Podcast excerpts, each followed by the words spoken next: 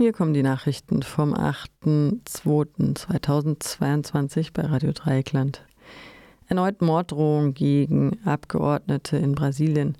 Die Abgeordnete der sozialistischen PSOL in São Paulo, Isa Pena, erstattete Anzeige, nachdem sie eine E-Mail mit Mord- und Vergewaltigungsdrohung erhalten hatte.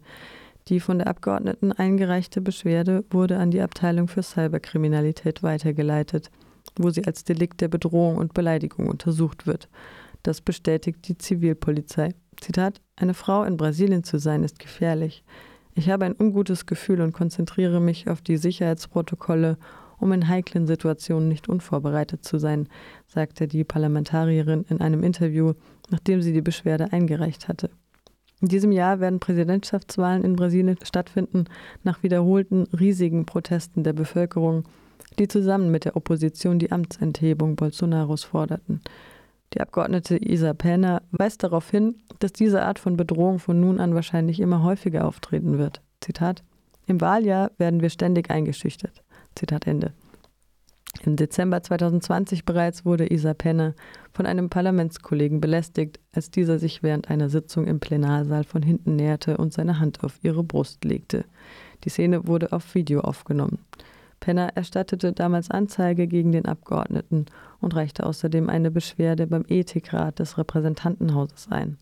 Der Täter wurde zu einer sechsmonatigen Haftstrafe verurteilt. Fußball, der Africa Cup 2022, zeigt die mediale Ausgrenzung eines ganzen Kontinents. Die Aktion Dritte Welt Saar e.V. teilt in einer Pressemitteilung vom 7. Februar 2022 mit Zitat der Senegal hat am Sonntag den 33. Africa Cup 2022 gegen Ägypten gewonnen und niemand hat das mitbekommen. Die Tatsache, dass die Spiele dieses großen Fußballevents sowohl in Deutschland wie in Frankreich vom Free TV bis auf das Endspiel im französischen TV de facto boykottiert werden, dokumentiert für mich die mediale Ausgrenzung eines ganzen Kontinents. So kommentiert Marc Unbehend von der Fußball AG der Aktion Dritte Welt Saar e.V. Mit dieser medialen Ausgrenzung, heißt es weiter, wird ein ganzer Kontinent unsichtbar gemacht. Dabei lässt sich diese Ausgrenzung fußballerisch nicht erklären. Immerhin spielen Fußballer aus afrikanischen Ländern in europäischen Top-Ligen. Zitat der europäische Blick auf Afrika ist häufig noch von Abwertung und einem aus der Kolonialzeit herrührenden Überheblichkeitsgefühl geprägt. Afrika wird gerne auf Musik, Rhythmus im Blut, sonnige Strände, aber auch Elend, Slums, Bürgerkriege, Naturkatastrophen und wilde Tiere reduziert. Zitat unbehend.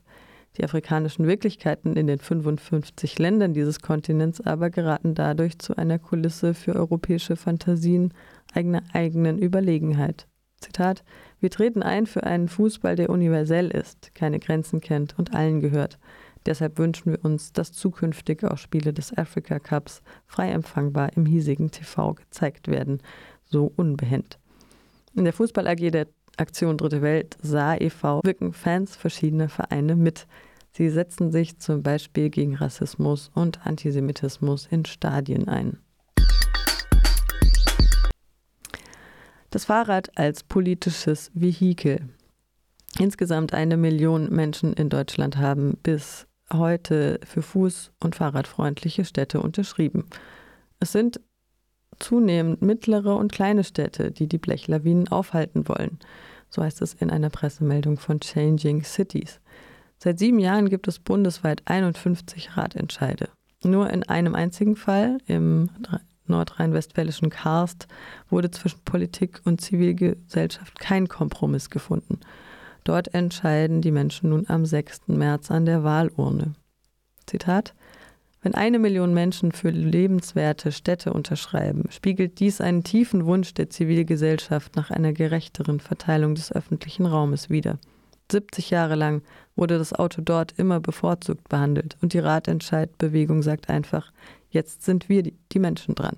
Wir wollen eine echte Wahl haben, wie wir uns fortbewegen sagt Ranghild Sörensen von Changing Cities. Die Menschen wollen mit einem Ratentscheid kundtun, dass eine echte Mobilitätswahl es erst gibt, wenn ein sicheres und komfortables Netz an Wegen für den Fuß- und Radverkehr und ein gutes ÖPNV-Angebot zur Verfügung stehen. Die Klimakrise hat diese Forderung noch mehr Dringlichkeit verschafft, weil die CO2-Emissionen aus aktiver Mobilität per Fuß und Rad zu vernachlässigen sind. Die kommunale Politik ist in den meisten Fällen von einem Ratentscheid überrascht. Es hat sich aber gezeigt, dass das Engagement von Bürgerinnen und Bürgern eine Chance für die Kommunen darstellen, einerseits erforderliche Veränderungen umzusetzen und andererseits Zivilgesellschaft und Verwaltung in Einklang zu bringen. Allerdings wird in vielen Städten die Trägheit der Umsetzung bemängelt. Fakt ist, im Verkehrssektor muss Deutschland bis 2030 die CO2-Emissionen in etwa halbieren. Es stehen also enorme Veränderungen an. Da diese Umstellungen erwartungsgemäß sehr langsam vor sich gehen, ist zu erwarten, dass die Ratentscheidbewegung wächst. Erneute Straßenblockade der A100. Auch heute stören Unterstützerinnen der Gruppe Letzte Generation wieder den Verkehr auf der A100, einer der wichtigsten Verkehrsadern Deutschlands. Nachdem die letzte Generation mit ihrer Kampagne Essen retten, Leben retten die A100 am Sonntagabend als Ort des gewaltfreien zivilen Widerstands ausgerufen hatte, fordern ihre Unterstützerinnen auch heute das Ende der staatlich tolerierten Lebensmittelverschwendung und legen am zweiten Tag in Folge den Verkehr lahm. An insgesamt drei Orten in Berlin verlangen sie dafür mit Störungen des Verkehrs an Autobahnabfahrten von der Bundesregierung ein sofortiges Essen-Retten-Gesetz.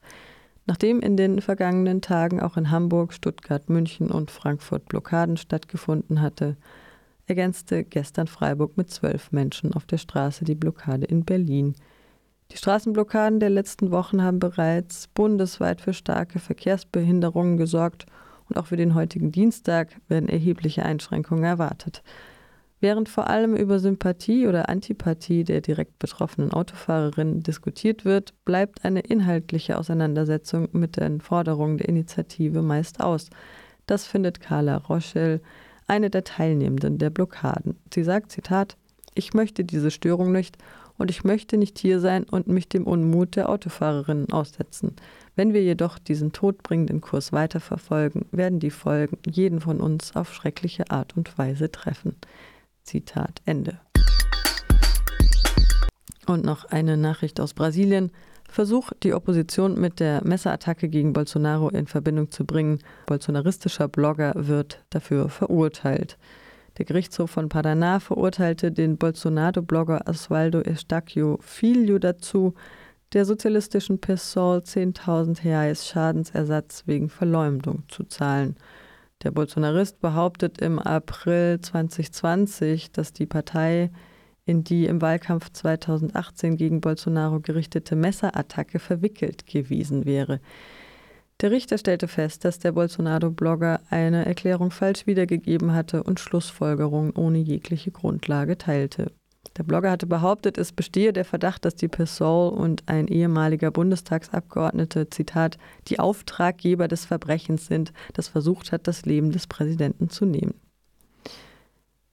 Weiter Zitat, ich verstehe die Veröffentlichung als böswillig, da davon auszugehen ist, dass der Beklagte die Absicht hatte, die Würde des Klägers, der PSOL, zu beschmutzen, indem er seine Verbindung zu dem gegen Präsident Jair Bolsonaro begangenen Anschlag angab.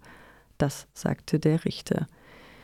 Neben einer Entschädigung von 10.000 Reais an die Partei wurde Osvaldo Estacchio Filho zu einer Geldstrafe von einem Mindestlohn und einer Freiheitsstrafe von vier Monaten und 20 Tagen verurteilt, die im offenen Vollzug verbüßt werden muss.